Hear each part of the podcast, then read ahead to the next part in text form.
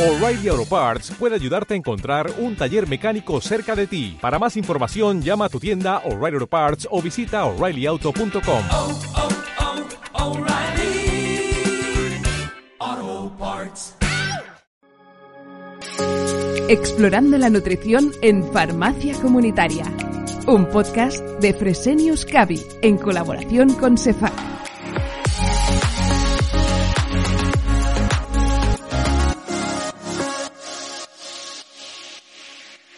Bienvenidos a Explorando la Nutrición en Farmacia Comunitaria, un podcast de Fresenius Cavi en colaboración con CEFAC, la Sociedad Española de Farmacia Clínica, Familiar y Comunitaria.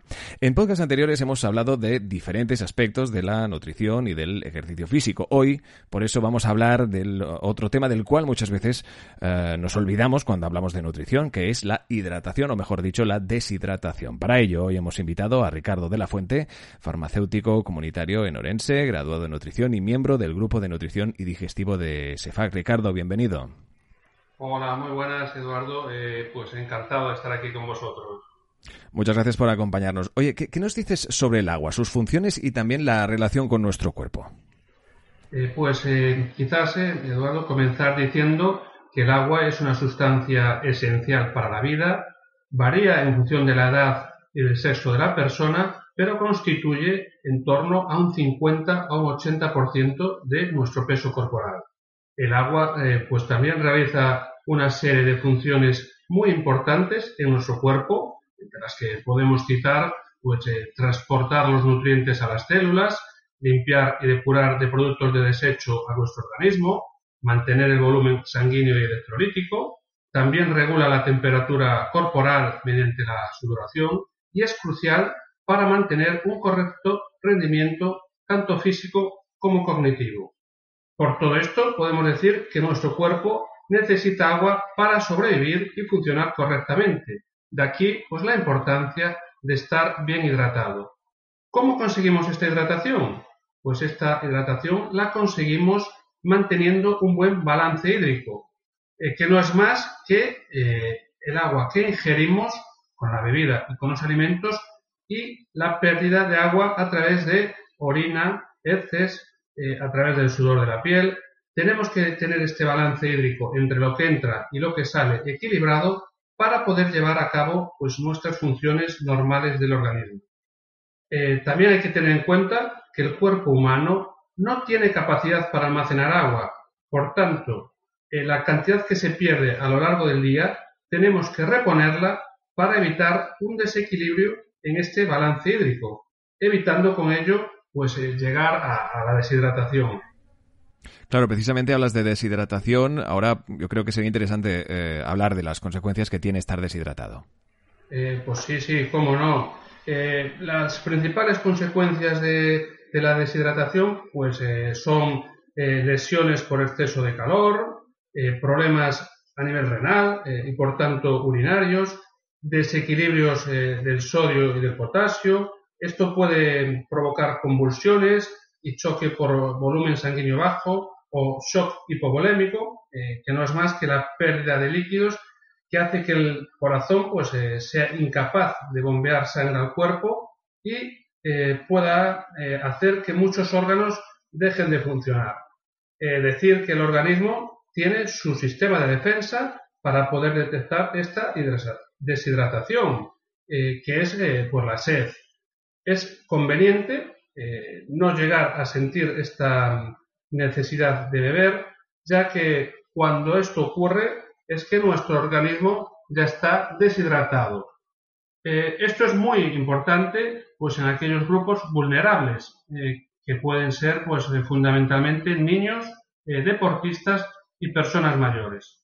Eh, decir también que igualmente hay que mm, prestar atención en el caso de ciertas patologías, eh, como pueden ser eh, diarrea, vómitos, pueden provocar pérdida de agua, o, o también pues, señalar los días muy calurosos o cuando estamos realizando alguna actividad física excesivamente intensa. ¿Y cómo podemos saber si una persona está deshidratada? ¿Qué indicativos existen? sí, pues mira, la deshidratación se detecta fundamentalmente por la aparición de una serie de síntomas y signos que van a variar eh, en función de, la edad de la persona. Eh, pues en el caso de los niños y lactantes eh, pequeños, niños pequeños, podemos destacar sobre todo pues, la presencia de la boca y la lengua secas, un llanto sin lágrimas, no mojar el pañal pues a veces durante tres, cuatro horitas, los ojos y las mejillas a veces están hundidos, hay sensación de irritabilidad. E, esto en cuanto a lactantes y a niños pequeños. E, en los adultos, pues en los adultos eh, lo podemos detectar pues por la presencia de una sed excesiva, eh, a veces hay fatiga, mareos, cierta confusión y, es muy importante eh, el color de la orina. Cuando vemos que hay un color em, oscuro, pues eso es muy indicativo eh, que hay un mayor riesgo eh, de deshidratación. A veces también a través de la piel, tenemos una piel seca, arrugada, la notamos ya deshidratada. Estos quizás serían eh, los principales síntomas y signos. Claro, y según lo que nos estás contando, también un poco lo que estamos acostumbrados a escuchar, es importante la ingestión de líquidos todos los días, pero a, a, debate yo creo que es la gran pregunta, ¿no? ¿Cuánto deberíamos beber cada día? Sí, sí, cierto, cierto. Eh, las necesidades de agua eh, son eh, variables para cada persona, pues en función de, una serie de parámetros como son la edad, la actividad física que, se realiza, las condiciones ambientales, los problemas de salud que puedan aparecer, sobre todo pues a nivel renal, a nivel digestivo, la alimentación, aquí hay que tener incluir también el consumo de alcohol, eh, o el uso de ciertos medicamentos. Estas serían las principales variables. Em, el agua, pues nosotros la obtenemos, por dos vías. Una es eh, por la ingesta, ingesta de bebidas, o por los alimentos. Eh, la ingesta de bebidas, pues a través de agua, lácteos, infusiones, y, en los alimentos, pues los que más contenido acuoso tienen son sobre todo pues las frutas y las verduras. Por eso es muy recomendable pues también en los alimentos añadir menús húmedos, como pueden ser sopas, consomés, eh, gazpachos. Eh, bueno, y me, olvido también que el agua lo obtenemos eh, a través del metabolismo de macronutrientes. Bueno, aunque esta cantidad de agua metabólica es inferior a, 300 mililitros. Pero bueno, Edu, respondiendo un poquito a tu pregunta, eh, vamos a señalar que la EFSA, la Autoridad Europea de Seguridad Alimentaria, recomienda un consumo de agua de 2 litros por día para sexo femenino, para las mujeres, mientras que para los hombres eh, la recomendación sería de 2 litros y medio al día. Tal y como has comentado, la ingesta de agua es eh, diferente en función de la edad. ahora podrías decirnos cuál sería la adecuada en cada caso. Eh, pues claro que sí.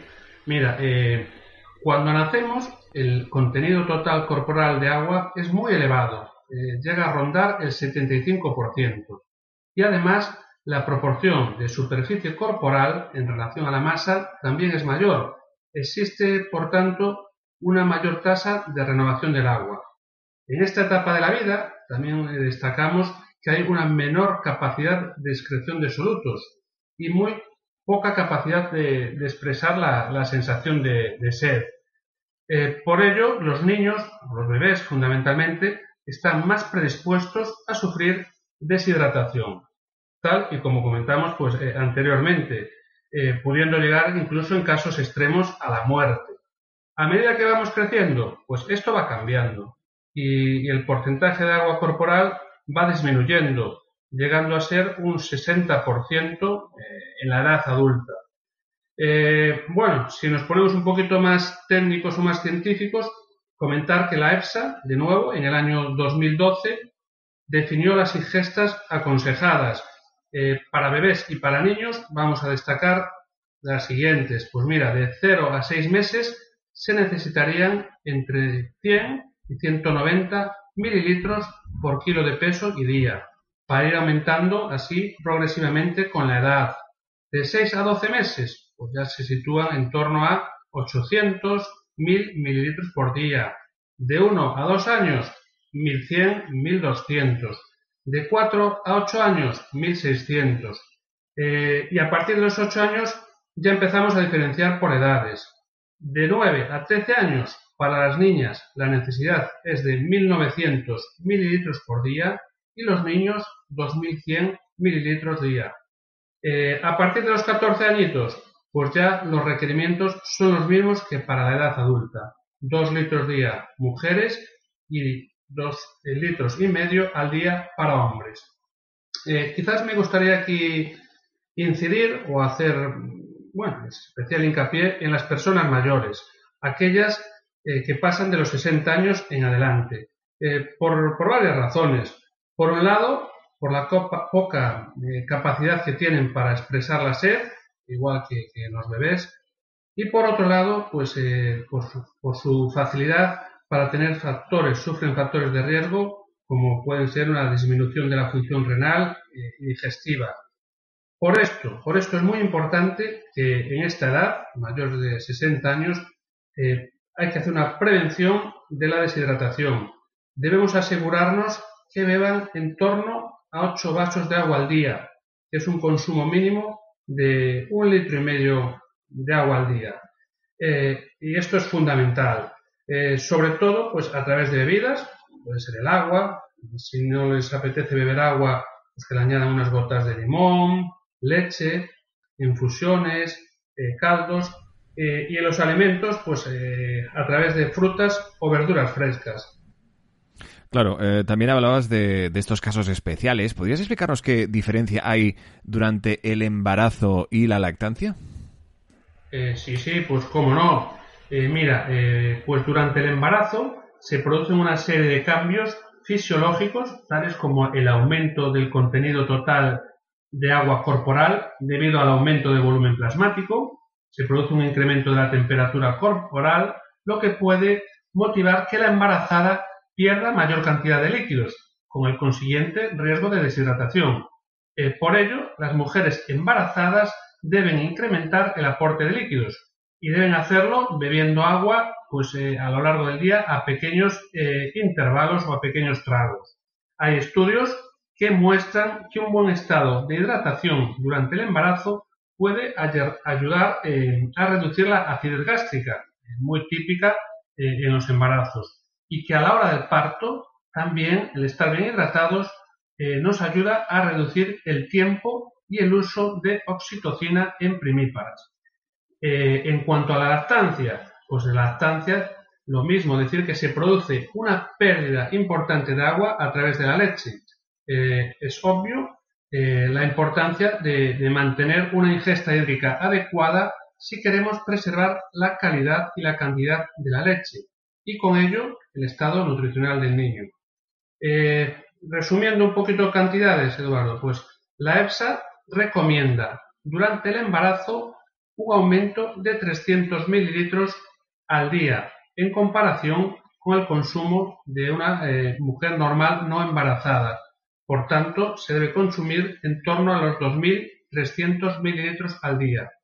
¿Y en la lactancia? Pues en la lactancia hay que aumentar alrededor de 700 mililitros al día, es decir, consumir 2.700 mililitros al día. Eh, ¿Por qué? Porque durante la lactancia hay que compensar estas pérdidas de agua producidas en la producción de leche materna, ya que la leche materna eh, es eh, un 88% es agua. Claro. Y tal como comentabas, otra de las eh, situaciones en las que hay que prestar especial atención a la hidratación es cuando se realiza ejercicio físico o deporte. ¿Qué debemos tener en cuenta? sí, sí, por supuesto, correcto, totalmente. durante la práctica deportiva es muy importante controlar el nivel de hidratación, eh, ya que eh, en caso de deshidratación, eh, esta se va a producir de una manera progresiva y si no se presta atención a, esta deshidratación, a este proceso, pues puede dar lugar a, consecuencias como puede ser una disminución del rendimiento físico o un aumento del riesgo de lesiones, poniendo en juego, incluso en casos extremos, la salud del deportista. Eh, en este caso, por tanto, hay que tener en cuenta la hidratación antes, durante y después del ejercicio. Eh, antes del ejercicio, pues antes del comienzo de, la actividad física, no es muy recomendable ingerir muchos líquidos. Lo correcto pues, eh, consistiría en haber ingerido la cantidad de líquidos adecuada durante las 24 horas previas.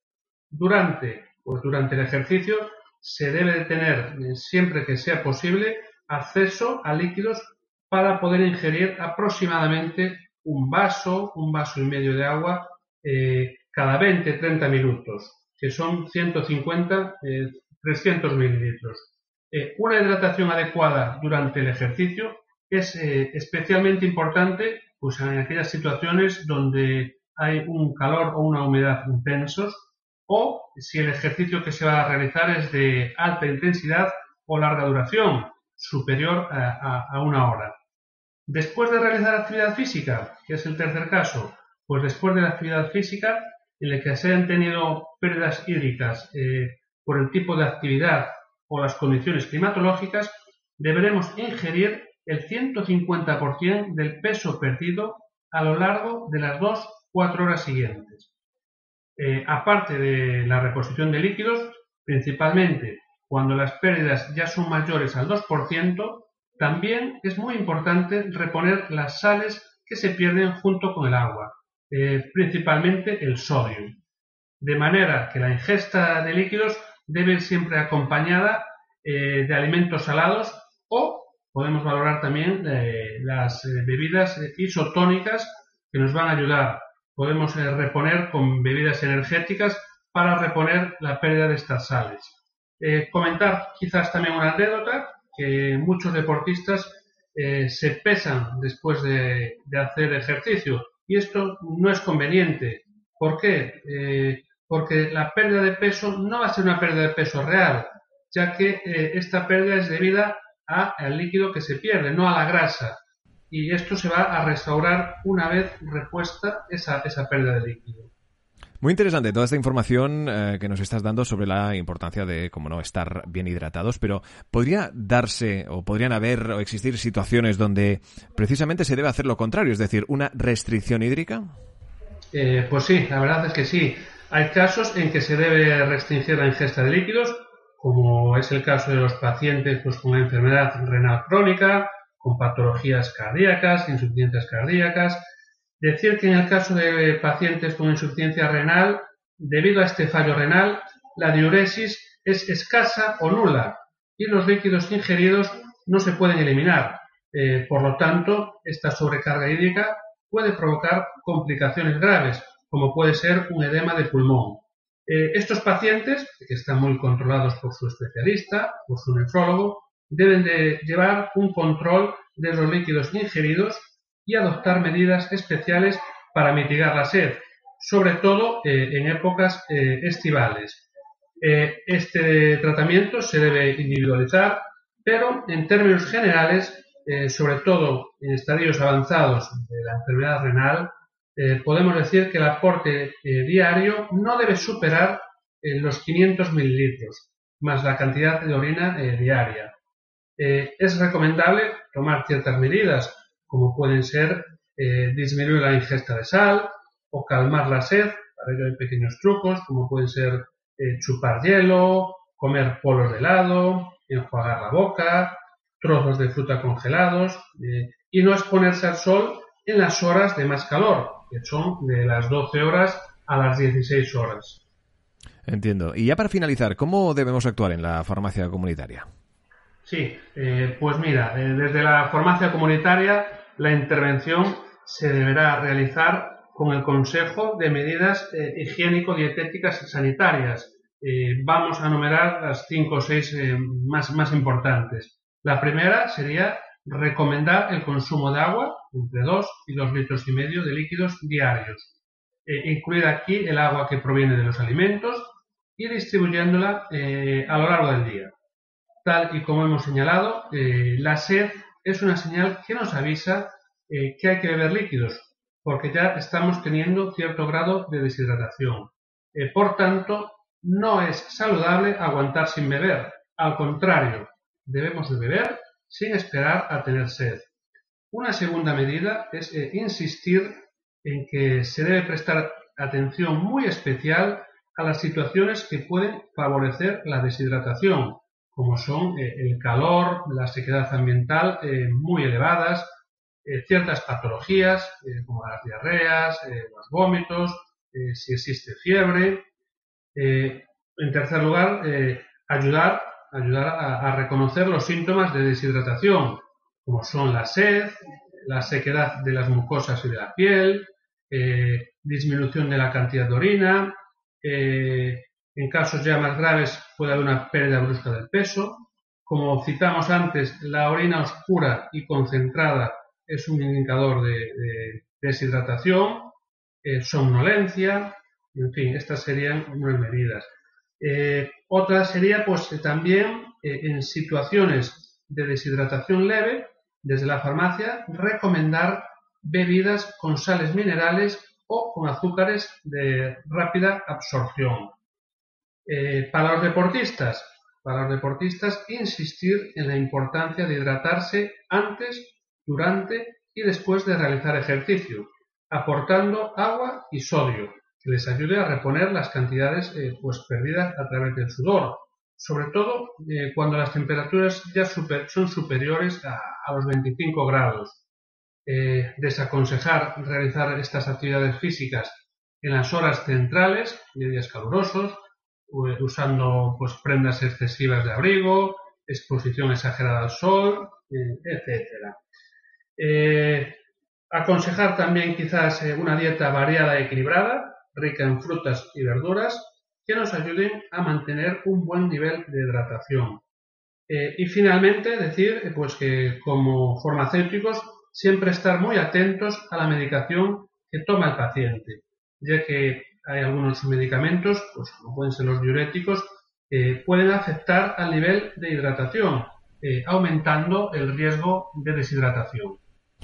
Hoy en Explorando la Nutrición en Farmacia Comunitaria hemos querido hablar de la importancia también de los diferentes aspectos de la nutrición, también del ejercicio físico, de la importancia de hidratarse bien y obviamente de evitar todos aquellos efectos de la deshidratación. Por ello lo hemos hecho acompañados en este caso de Ricardo de la Fuente, farmacéutico comunitario en Orense, graduado en nutrición y miembro del grupo de nutrición y digestivo de SEFAC. Muchísimas gracias Ricardo. Eh, pues muchas gracias a vosotros y un placer. En Fresenius Cavi nos impulsa el cuidado de la vida. Explorando la nutrición en farmacia comunitaria.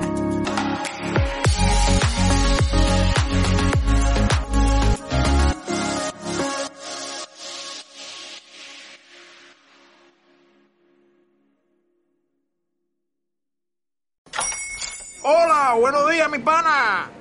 Buenos días, bienvenido a Sherwin Williams. ¡Ey! ¿Qué onda, compadre? ¿Qué onda? Ya tengo lista la pintura que ordenaste en el ProPlus app. Con más de 6.000 representantes en nuestras tiendas listos para atenderte en tu idioma y beneficios para contratistas que encontrarás en aliadopro.com. En Sherwin Williams somos el aliado del PRO.